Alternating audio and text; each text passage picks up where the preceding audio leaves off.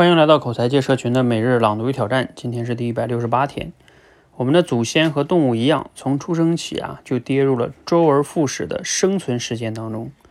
我们躲避危险，追逐食物，寻找同类和族群的庇护，精疲力竭的整日奔走，为求一息安眠。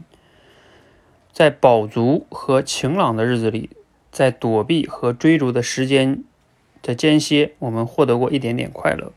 进化到现在啊，除了睡觉、吃饭和走在路上的时间，我们会发现自己在大部分时间里依然在忍受这个世界。在适应和克服之前，痛苦接踵而至，让我们感到既无能为力又疲惫。当我们看到有人可以缩短和跨越这种忍受的长度时，就更加深陷迷茫之中。为了缓解嫉妒和失衡，我们甚至还接受了命运发牌的比喻。我们会发现，一切似乎真的取决于命运之神的发牌和洗牌。忍受痛苦的强度和周期并不由我们决定，但又听说，就算在这种比喻之下，命运之神也只负责发牌和洗牌，玩牌的人是我们自己啊！不能拿到好牌的话，就要仔细研究怎么打好坏牌。据说，一张牌改变不了结果，关键在于是不是可以根据现有的牌形成一套战术，围绕其中最好的牌。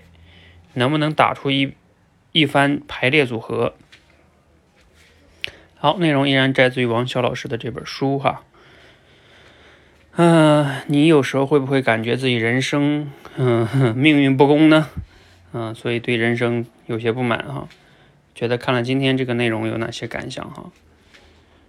嗯，当然这个内容呢，就是劝大家要积极的去面对哈。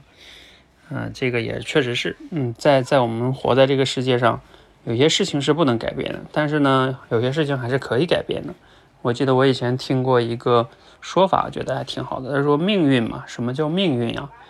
就是这个大的方向，这个命可能是有一些固定的，但是运是掌握在你手里，就是你可以去运运营、运筹去改变的。呃，我觉得我自己的理解可以举个例子哈，比如说。嗯，拿打篮球来说吧，你如果长的身高是一米六、一米五、一米七啊，至少说一米八以下吧，那你就不要轻易的想着去什么成为一个非得成为一个职业的篮球运动员了，是吧？这个就是命。当然，嗯，NBA 中也有一些特别小的个子啊，就是那些非常小的、非常特例的哈。但是，但是毕竟是特别的小概率事件嘛，是吧？所以。这个你就不要挑战了，嗯，那我们就，这你这个命，你你你这个身高去做别的工作，有很多工作，你弹钢琴也好，踢足球也好，是吧？你还有羽毛乒乓球也好，羽毛球也好，这都没有要求啊，是吧？所以在别的很多个方面上，啊，你还是可以去运的，让自己可以活到一个很好的一个状态，呃，也就是在同等情况下。